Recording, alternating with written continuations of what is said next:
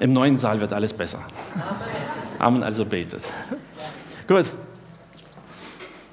Also alle, die aufs Fußballspiel freuen, ich bin kein Prophet, aber ich sage euch einfach, in den nächsten 40 Minuten steht es immer noch 0-0, also seid ganz entspannt. Ja. Da fällt kein Tor. Die fangen erst in 8 an. Ja. Also macht euch keine Sorgen und Gedanken, ihr könnt also in Ruhe zuhören. Gut, startet die PowerPoint hinten. Ich möchte heute ein bisschen herausfordern. Wie immer, ne? Herausfordern, was unsere Gedanken angeht, was unsere Sichtweise über manche Dinge angeht. Wir kennen es alle, wir haben alle unsere alltäglichen Sorgen, Gedanken, Nöte, wir haben alltägliche Entscheidungen zu treffen, wir haben irgendwelche Gründe, wofür auch immer. Und manches bereitet uns Schwierigkeiten, manche Dinge können wir leichter abhaken, manche, die fallen uns regelrecht schwer, das zu verkraften. Und es gibt einen Aspekt, den ich immer wieder feststelle, der in der Christenheit ein bisschen verloren geht oder vernachlässigt wird, und zwar manchmal extrem vernachlässigt wird. Und darüber reden wir heute. Okay? So, jetzt hoffe ich, das geht. Ähm, geht nicht.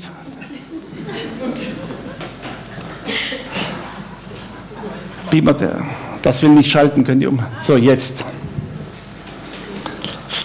Fangen wir an im Alten Testament. Daniel Kapitel 5. Ich sage euch nachher, warum ich die Geschichte lese.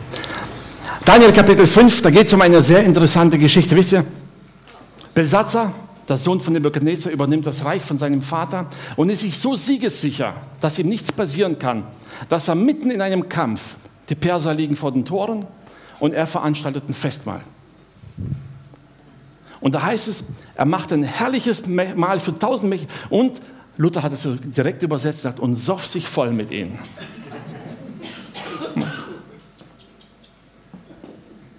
Dem war vollkommen egal, dass draußen ist. Er dachte, uns kann nichts passieren. Wir sind sicher.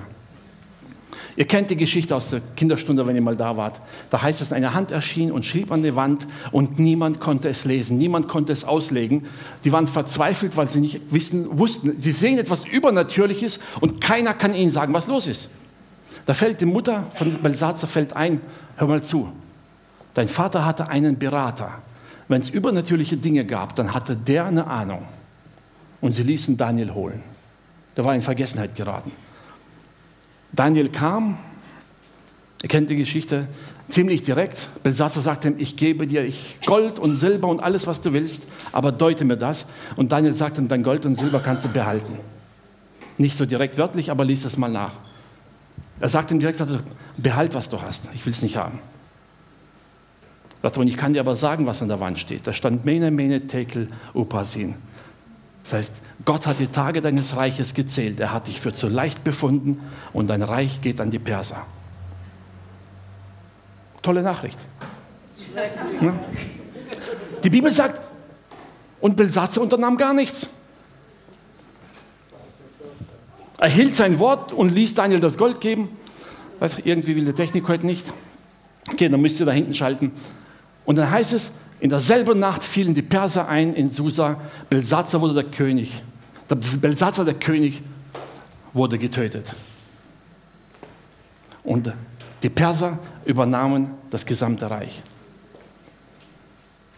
Das war's. Eine zweite Geschichte aus dem Neuen Testament, Lukas Kapitel 12, die Verse 16 bis 20. Lukas 12, die Verse 16 bis 20. Da sagte, und Jesus sagte ihnen ein Gleichnis und sprach, es war ein reicher Mensch, dessen Felder haben gut getragen. Und er dachte bei sich selbst und sprach, was soll ich tun? Ich habe nichts, wohin ich meine Früchte sammle. Weiter geht's. Und er sprach, das will ich tun. Ich will mir neue Scheunen bauen, äh, meine alten abbrechen, größere bauen und will darin sammeln all mein Korn und meine Vorräte. Eine sehr vernünftige Entscheidung treffen wir alltäglich im Geschäft, wenn irgendwo was nicht passt, braucht man was Größeres, ist auch alles okay. okay. Weiter. Und ich will sagen zu meiner Seele, kommt, liebe Seele, du hast einen großen Vorrat für viele Jahre. Hab nun Ruhe, iss und trink und hab guten Mut. Ich meine, es ist ja nichts Verwerfliches bis dahin daran, sind wir doch ehrlich. Wer von uns träumt nicht, mit 55 genug zu verdienen und in Rente zu gehen? Ja. Ne? Wir würden es wahrscheinlich genauso machen, oder? Aber der gute Mann hatte was vergessen. Und da heißt es weiter, und Gott sprach zu ihm, du Narr, diese Nacht wird deine Seele von dir gefordert werden. Und wem wird dann gehören, was du angehäuft hast?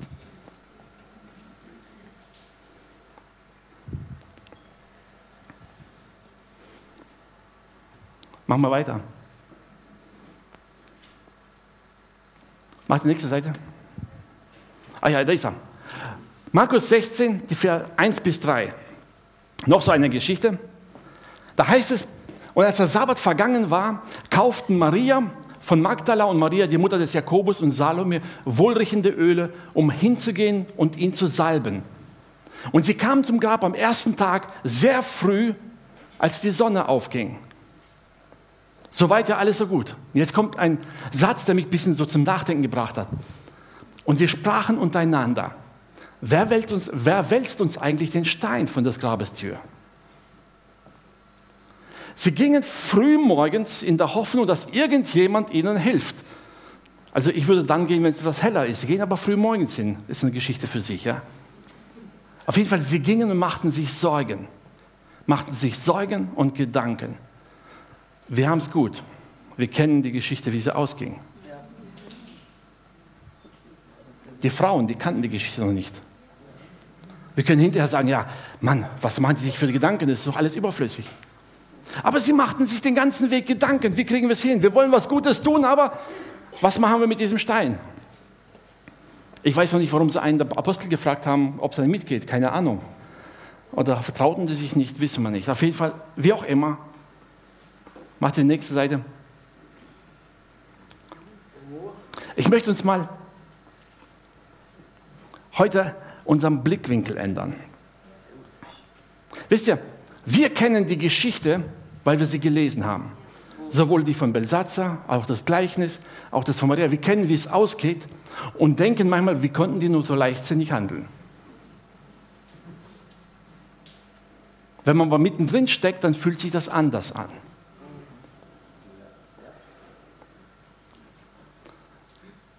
Wisst ihr, heute stecken wir in unserem Alltag fest, haben gewisse Sorgen und Nöte und Gedanken und fragen uns, wie soll das weitergehen? Was wird passieren? Die Bibel gibt uns einen interessanten Aspekt, den wir so oft vergessen. Und ich würde euch gerne mal heute dazu Nachdenken bringen. Ähm, Rebecca, kommst du mal?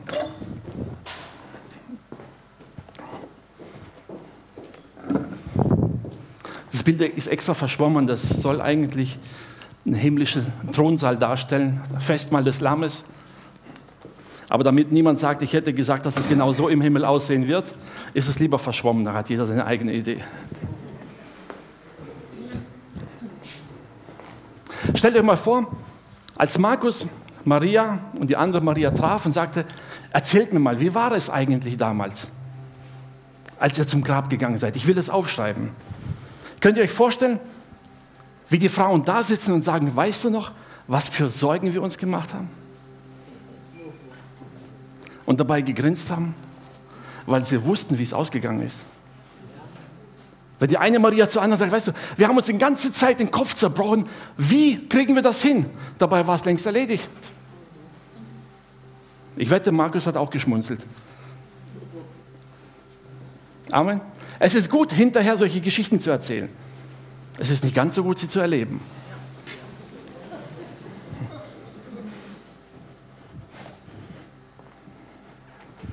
Und ich möchte dich einladen, heute mal deine Geschichte, deine Lebensgeschichte aus einer anderen Perspektive zu sehen. Stell dir vor, du bist beim Herrn der Ewigkeit,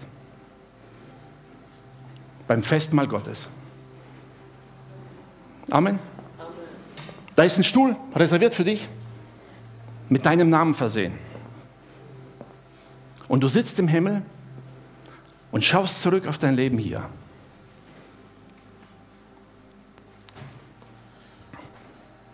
Machst du weiter? Nächste. Gleich das nächste, ja. Wenn du aus dem Himmel heraus, also da oben im Himmel am Thronsaal sitzt und äh, von der Frucht des Weinstocks trinkst oder sowas. Ne? Dir gegenüber sitzt irgendjemand, Elia oder Nehemia, wer gerade Zeit hat. Und er fragt dich, sag mal, wie war das damals?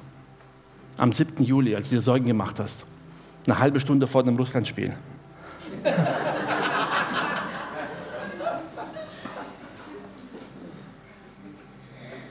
Wenn, du, wenn er dich dann fragt, wie, wie war das hier? Wie siehst du heute die Sorgen, die du damals hattest?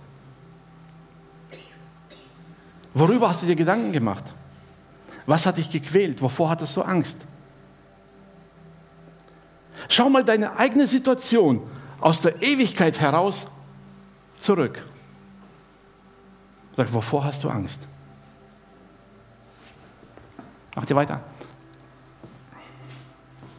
Was von dem, was du heute so festhältst, worum du dich so sehr bemühst, was von all dem bleibt dir erhalten?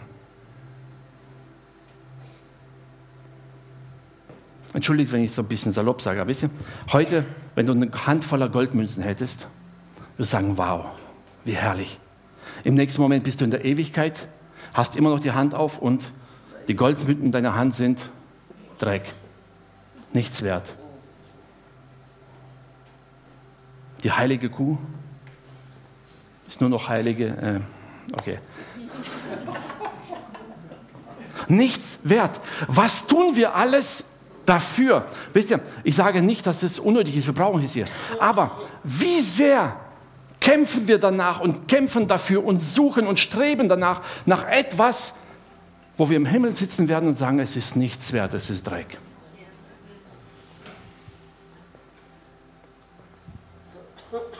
Das ist so, als wenn du dich als Kind furchtbar einen Luftballon gefreut hast, darum gekämpft, hast gebettelt und gejammert, hast ihn gekriegt und zwei Stunden später ist er geplatzt. Das war's. Gehen wir weiter. Was von dem, was du, das du hast, kann man dir rauben, was nicht?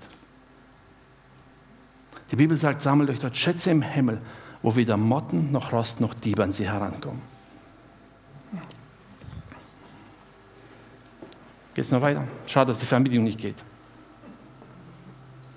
Wenn du dann im Himmel sitzt und zurückdenkst und sich fragst, was würdest du viel mehr tun? Anatoly sagt, dass sein Vater dann sagt, hätte ich mich doch, hätte ich doch viel früher. So viel Zeit verloren und vergeudet. Hätte ich doch früher. Ihr kennt den Film Schindlers Liste.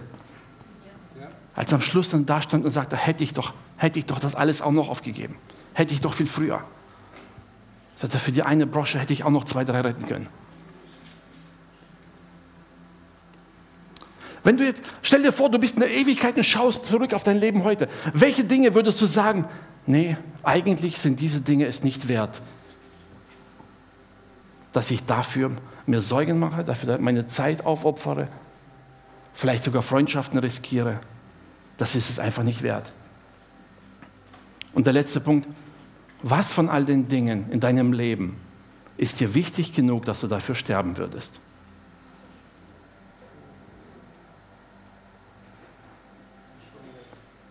Der Tod, ich werde heute keine Grabrede halten, okay, aber es hat viel mit dem Tod zu tun. Der Tod hat so etwas Erschreckendes für uns immer was Endgültiges. Okay, danke dir. Aber du kannst auch weiterspielen, wenn du magst. Wir denken immer, der Tod, das ist das Ende. Irgendwie muss man den Tod umgehen. Ich sage es immer wieder, wir wollen alle in den Himmel. Aber wisst ihr, der Weg, solange Jesus nicht wiederkommt, an diesen himmlischen Platz, geht durchs Grab. Das ist der normale menschliche Weg. Da führt kein Weg dran vorbei, normalerweise. Wenn Jesus wiederkommt, dann geht es anders. Ja. Was ist dir heute wirklich so wichtig, dass du sagst, ich würde dafür sogar sterben?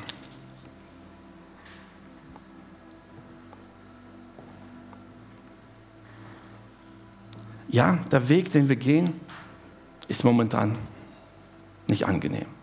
Aber wisst ihr, leider vergessen wir so oft, dass wir die Ewigkeit bereits garantiert haben.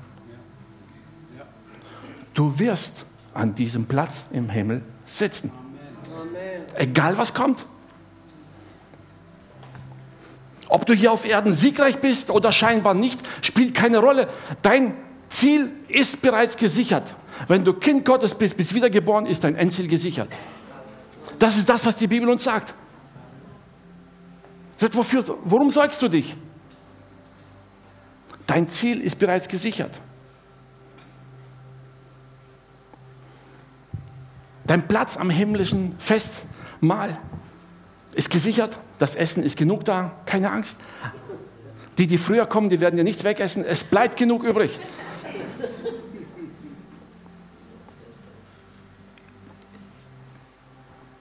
Ja, Maria und die andere Maria und Salome, die machten sich Sorgen. Hätten sie nur Jesus geglaubt, als er sagte, ich werde auferstehen. Hätten sie ihm geglaubt, hätten sie sich die Sorgen nicht machen müssen. Ich meine, der Weg zum Grab wäre der gleiche. Laufen hätten sie sowieso müssen. Oder? Aber die Sorgen hätten sie sich sparen können. Petrus sagt, 1. Petrus 5, alle eure Sorgen werft auf ihn. Er sorgt für. Wisst ihr, der Weg in unserem Leben, unser Leben hier, das haben wir von Gott geschenkt bekommen und das dürfen wir leben. Aber viele Sorgen, die wir uns machen, sind nur deshalb da, weil wir vergessen haben, was unser Ziel ist. Wir sehen den Tod und denken, wir müssen alles vorher schaffen und haben Angst vor dem, was uns vielleicht erwartet und vergessen, dass dahinter viel mehr ist.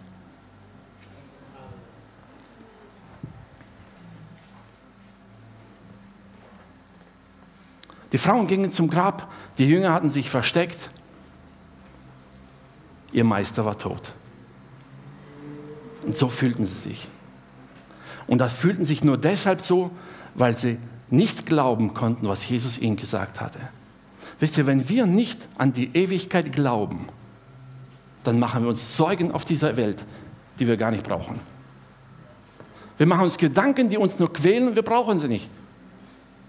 Und die kommen nur deshalb, weil wir vergessen, dass der Tod uns ja nichts mehr anhaben kann dass die Mächte der Finsternis uns nichts anhaben können. Wir sind in Ewigkeit errettet.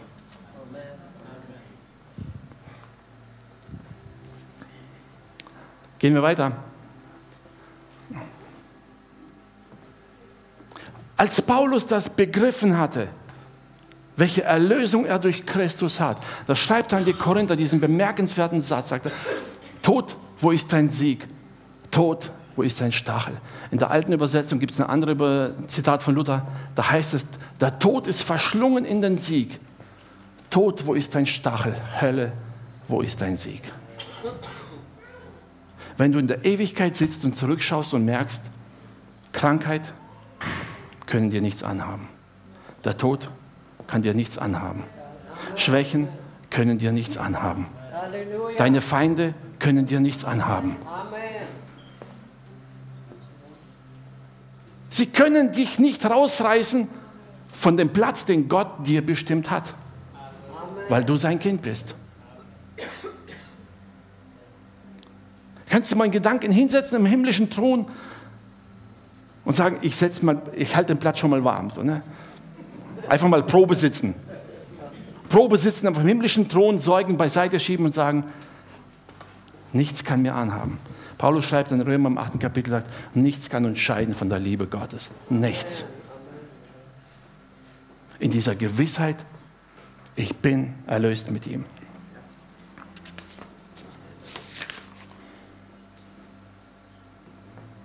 Wisst ihr,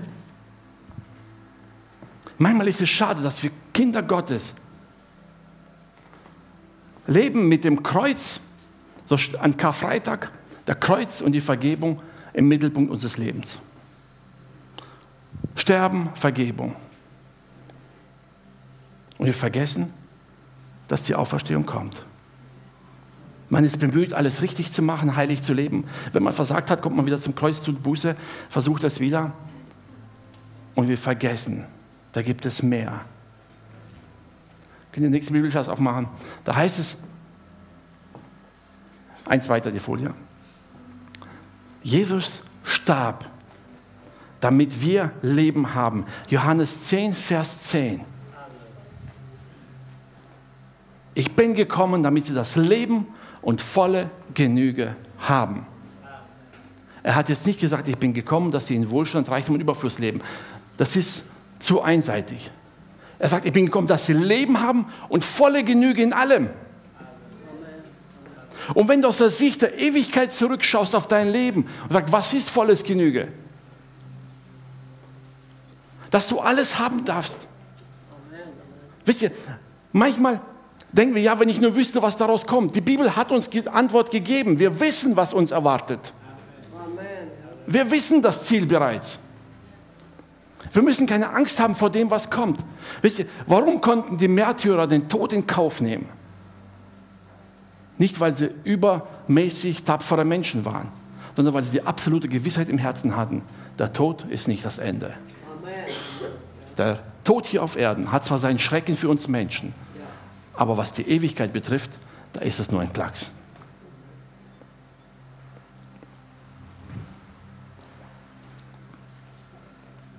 Der Tod hier ist nur ein Schritt, wenn wir ihn aus der Ewigkeit heraus betrachten. Amen.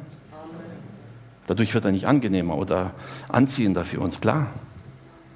Aber Paulus sagt, er hat den Schrecken für uns verloren, weil wir wissen, was danach kommt. Ich weiß nicht, kennt ihr das Bild?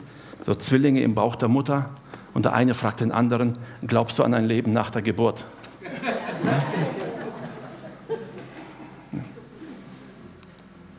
So ungefähr geht es uns, wenn wir sagen, glaubst du an ein Leben nach dem Tod? Ja, wir werden ewig leben. Und Gott hat seinen Sohn gegeben, damit wir ewig leben werden. Gott hat uns verheißen, dass es so ist. Macht ihr die nächste Bibelstelle auf? Eins weiter. Johannes 14, Vers 2, da sagt Jesus selbst zu seinen Jüngern, in meines Vaters Haus sind viele Wohnungen.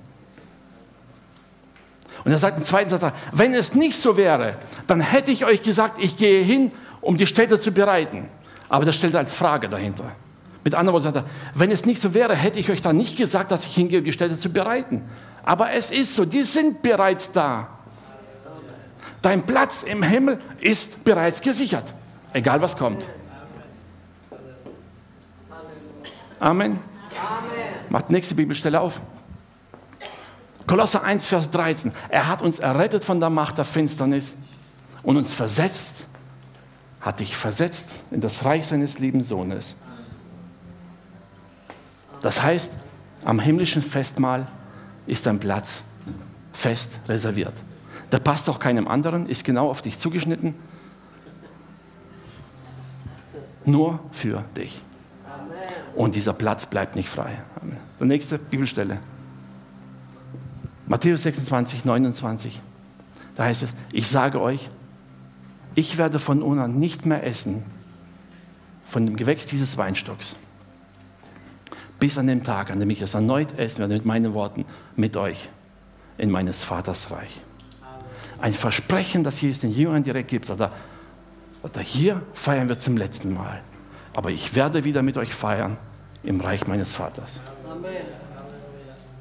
Weißt du, das ist die Zusage, die gilt nicht nur den zwölf Jüngern damals oder elf, weil Judas ja rausgegangen ist. Es gilt jedem Einzelnen von uns. Wenn du errettet bist, dann ist diese Zusage da für dich. Gott wird mit dir, mit Jesus am himmlischen Tisch feiern.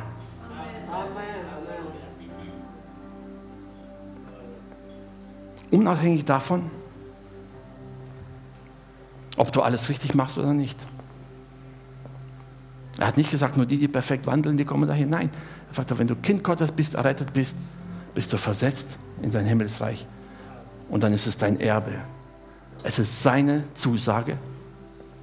Wenn wir das glauben und im Glauben daran festhalten, dann verlieren manche Probleme in diesem Leben ihre Bedeutung.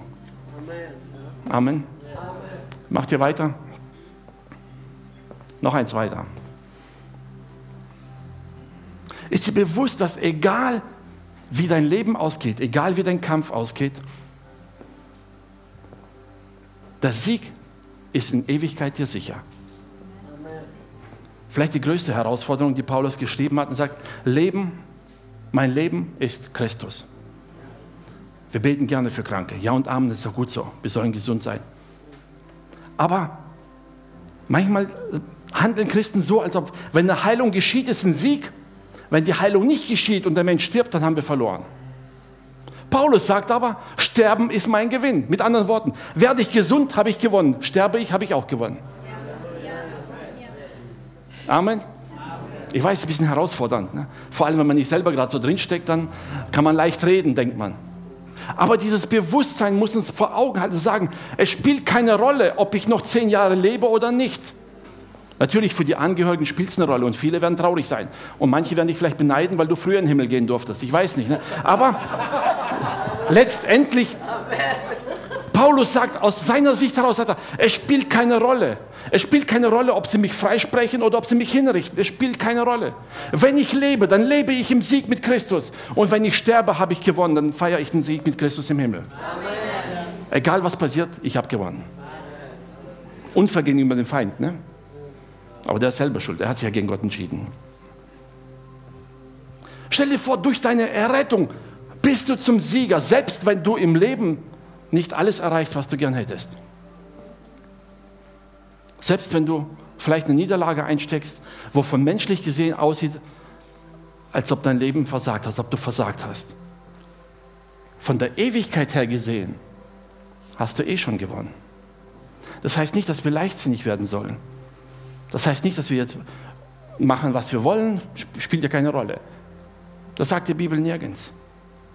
Aber dieses Bewusstsein hilft uns, manche Sorgen abzulegen, manche Ängste vor der Zukunft. Was wird werden? Was passiert, wenn Europa untergeht? Was passiert, wenn Krieg kommt? Was passiert, wenn ich krank werde? Das sind alles Fragen, die bei einer Versicherung immer gut und gerne gehört werden.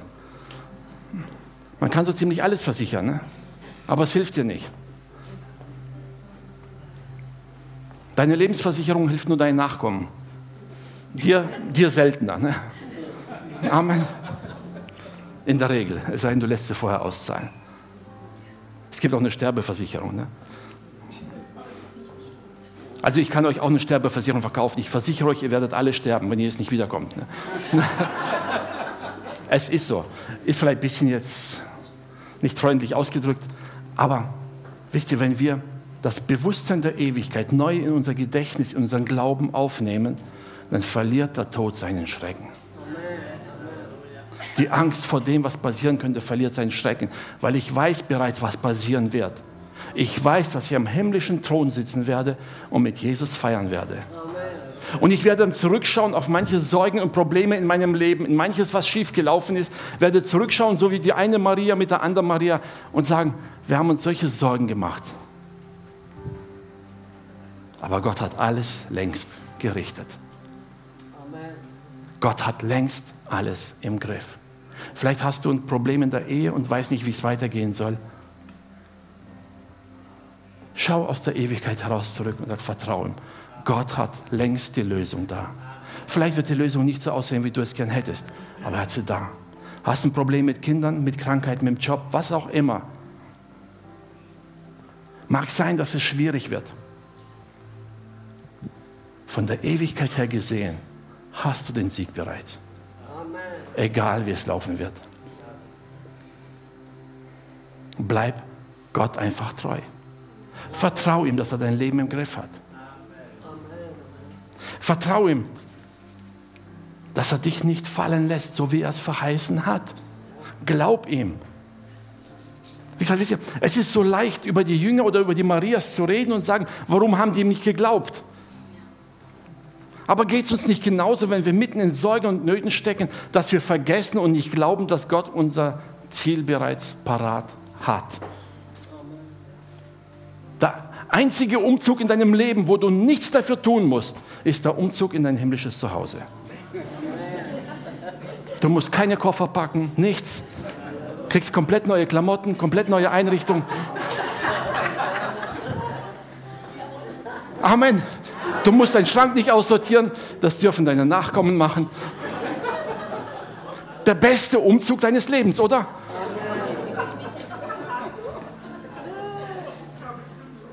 Wir müssen es nur noch glauben, oder? Aber es ist genau das, was Jesus uns verheißen hat. Er hat dir den besten Umzug deines Lebens versprochen. Raus aus dieser vergänglichen Welt, hinein in seine Ewigkeit, wo es keinen Schmerz, kein Leid gibt, keine Trauer, nichts, keine Sorgen. Aber wisst ihr, mitten in unserem Alltag fällt es uns so schwer, daran zu glauben. Mach die nächste Bibelstelle auf. Paulus schreibt an die Korinther in 15, Vers 19.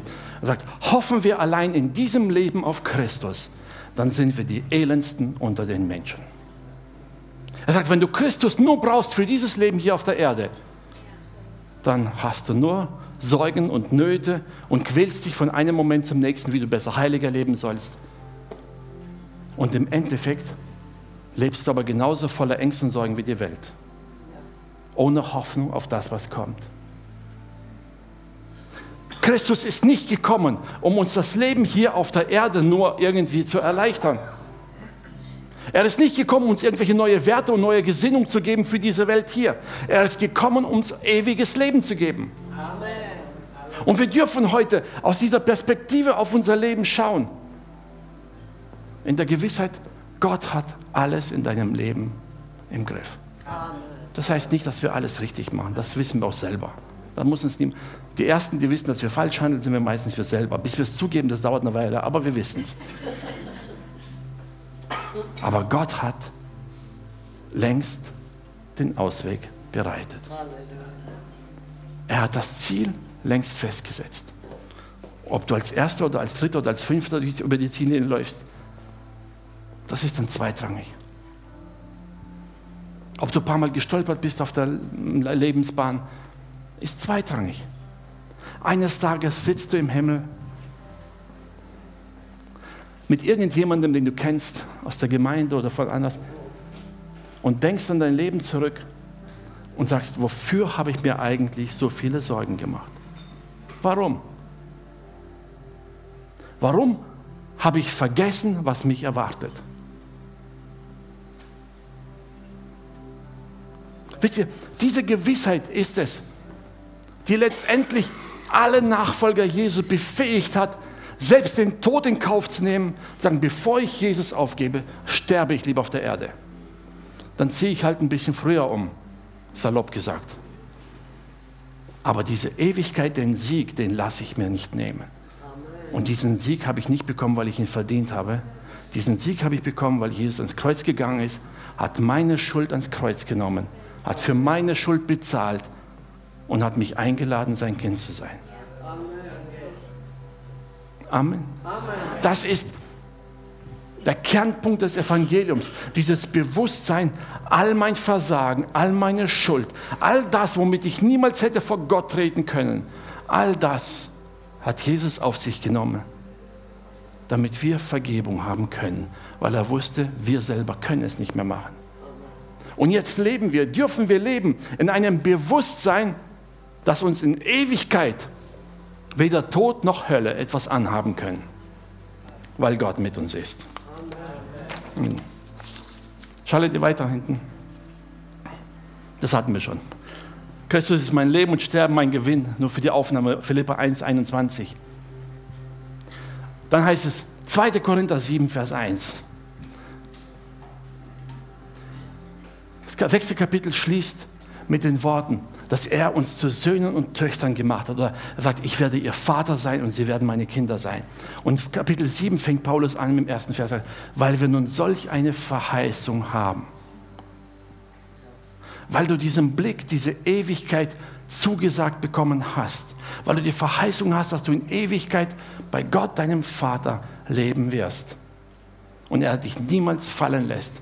Warte, aus diesem Grund, ihr Lieben, lasst uns von aller Befleckung des Fleisches und des Geistes uns reinigen und die Heiligung vollenden in der Furcht Gottes. Wisst ihr, je mehr wir uns bewusst werden, wofür wir bestimmt werden, desto leichter fällt es uns, so manche Dinge in diesem Leben hier abzulegen.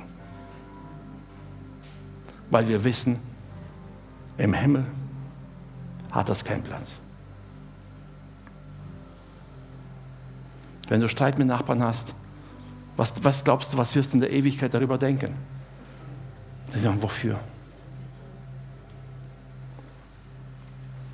Die Beule im Auto hatte ich zwar furchtbar aufgeregt hier auf der Erde und vom Himmel aus gesehen, pff, nichts. Klar, ich sage mal, wir haben hier ein Leben, wir müssen fürsorgen, wir müssen unsere Kinder ernähren, wir brauchen ein Dach über dem Kopf, wie auch immer. Das sind Dinge, für die wir verpflichtet sind, wisst ihr. Aber so oft machen wir uns Sorgen über Dinge, die wir gar nicht kontrollieren können, die wir nicht verändern können. Wir machen uns Sorgen über die Weltwirtschaft. Nun, wer von uns hat es in der Hand, die zu verändern? Was bringen dir die Sorgen? Lasst uns anfangen, über die Dinge nachzudenken und die Dinge zu sorgen, die wirklich wichtig sind. Und das Einzige, was wirklich wichtig ist, ist das, was in Ewigkeit bleiben wird. Deine und meine Errettung. Und dass wir diese Botschaft denen weitergeben, die sie noch nicht gehört haben. Dass wir sie denen predigen, die Gottes Liebe nicht kennen. Dass wir die Vergebung denen predigen, die wir lieben gerne mit uns am Tisch hätten. Diejenigen, von denen wir uns so sehr wünschen würden, dass wir sie im Himmel wiedersehen. Sie nach dem Motto, Herr, selbst wenn er im Himmel noch nicht mit mir reden will, aber Hauptsache er wird gerettet. Den Rest machst du schon. Ne? Wisst ihr, je mehr wir über die Ewigkeit nachdenken, desto mehr wird unser Herz anfangen zu brennen für die Menschen, die verloren sind. Und desto weniger werden wir uns um Sorgen machen, unser eigenes Leben, weil wir wissen, eigentlich ist vieles davon vollkommen unnötig. Wir verbringen so viel Zeit am Tag um den Alltag, über all das, was uns im Alltag beschäftigt, wofür wir leben, was wir tun und vergessen so oft unser Ziel. Ihr, unser Leben aus der Perspektive der Ewigkeit heraus zu betrachten, hilft uns zu verstehen, was wirklich zählt. Es hilft uns, unsere Prioritäten neu zu ordnen. Zu sagen, was ist wichtiger, was kommt zuerst. Ich sage mal so, hätte Belsatzer gewusst, was ihn erwartet, hätte er anders entschieden. Hätte der Mann aus dem Gleichnis von Jesus gewusst, was der Herr in der Nacht zu ihm reden wird, er hätte anders entschieden. Er hätte was Gutes mit seiner Ernte gemacht, weil er wusste, ich werde es eh nicht mehr brauchen. Hätten die Marias gewusst, was sie am Grab erwartet, nun, vielleicht wären sie gar nicht hingegangen oder sie waren so neugierig, dass sie trotzdem Bestätigung haben wollten, aber sie hätten sich keine Sorgen gemacht. Amen. Wir wissen, was uns erwartet, sagt die Bibel. Wenn wir Jesus glauben, wissen wir, was uns erwartet. Und deshalb können wir manche Sorgen einfach ablegen. Ich möchte dich herausfordern, im Leben ab und zu öfter mal über die Ewigkeit nachzudenken. Wir denken viel zu wenig. Wisst ihr, klar, die Menschen aus der Welt werfen dann vor, ja, ihr vertröstet alle nur auf die Ewigkeit. Es stimmt. Aber nicht nur. Wir haben auch hier schon ein Leben. Aber wisst ihr, die Ewigkeit außer Acht zu lassen, wäre der fatalste Fehler, den wir als Kinder Gottes machen können. Das ist ungefähr so, als wenn ein Sportler immer trainiert für einen Langstreckenlauf und dann sagt, das Ziel ist mir egal, Hauptsache ich bin am Start dabei. Welch ein Sportler wäre so blöd? Wenn ein Sportler trainiert, dann will er das Ziel erreichen zumindest. Wenn er es schon nicht als Erster schafft, aber will zumindest ankommen. Weil dafür tut er ja alles. Wisst ihr aber, wenn wir als Kinder Gottes alles im Leben dafür tun, um Gott wohlgefällig zu leben, aber nicht darüber nachdenken, dass wir eigentlich in der Ewigkeit ein Ziel haben, dann wird dieses Leben zu einem Kampf, zu einem täglichen Kampf. Immer die Frage, wofür, warum, wieso muss ich das tun? Wenn du die Ewigkeit vor Augen hast, dann weißt du, wofür du es tust. Du weißt, was dich erwartet. Und der Vorteil gegenüber einem Sportler ist, heißt, ein Sportler muss kämpfen, ist nie sicher, komme ich an oder nicht. Wir haben die Sicherheit, wir werden ankommen. Amen. Gott bringt dich ans Ziel. Amen. Er hat schon alles vorbereitet. Dein Sofa, dein Esstisch, alles, was du im Himmel brauchst, dein Platz an der Sonne, an der ewigen Sonne, was immer da ist. Es ist alles bereitet. Und Gott lädt dich ein und sagt, sieh's mal aus meiner Sicht. Sieh mal deine Probleme aus meiner Sicht. Sieh mal die Sorgen, die du wegen morgen hast, aus der Ewigkeit heraus. Und du wirst feststellen, manches davon ist gar nicht so schlimm, wie es aussieht. Manches ist gar nicht so erschreckend, wie es aussieht. Schlimmer als ein Problem am Arbeitsplatz ist die Tatsache, dass Menschen, die uns wichtig sind, nicht errettet werden. Das ist wesentlich schlimmer aus der Sicht der Ewigkeit. Oder? Dass Menschen verloren gehen, da gibt es nichts, was vergleichbar ist. Und je mehr wir das in uns bewusst machen, desto mehr werden wir anfangen, das Evangelium zu predigen. Weil wir wissen, was uns erwartet. Wenn wir die Ewigkeit ausklammern, dann fragt sich jeder, wozu soll ich predigen? Kann ja jeder auf seine Art selig werden. Hauptsache, die Leute leben anständig und fromm und jeder glaubt an seinen Gott. Ist doch alles okay. Kann man alles erzählen, wie man will. Aber nimmt man die Ewigkeit ernst, die Jesus gepredigt hat, dann ist das alles hier leeres Geschwätz. Denn in der Ewigkeit zählt nichts davon, außer die Tatsache, dass Jesus Christus der einzige Weg ist zum Vater. Amen. Die Ewigkeit außer Acht zu lassen, das führt uns dazu, solche naiven Gedanken zu haben. Wenn wir die Ewigkeit im Blick haben, wissen wir, was zählt. Ich möchte dich ermutigen heute, egal in welcher Situation du steckst, einfach vor Gott zu treten und sagen, Herr, auch wenn ich es vielleicht nicht schaffe, alle Sorgen abzulegen, auch wenn ich es nicht schaffe, mir Gedanken zu machen, aber ich will mich ganz neu auf dich verlassen. Ich will mich ganz neu dir ausliefern, weil ich weiß, selbst wenn ich jeden Tag stolpere, ist zwar nicht gut, aber selbst wenn das passieren sollte, am Ende werde ich trotzdem an deinem Tisch sitzen und mit dir feiern. Amen. Amen. Das ist die Zusage, die Gott dir gegeben hat. Lass uns aufstehen zum Gebet.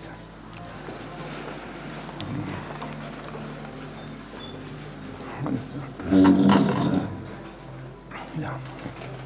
Vater, ich sage dir Dank von ganzem Herzen, dass du jetzt da bist, Herr.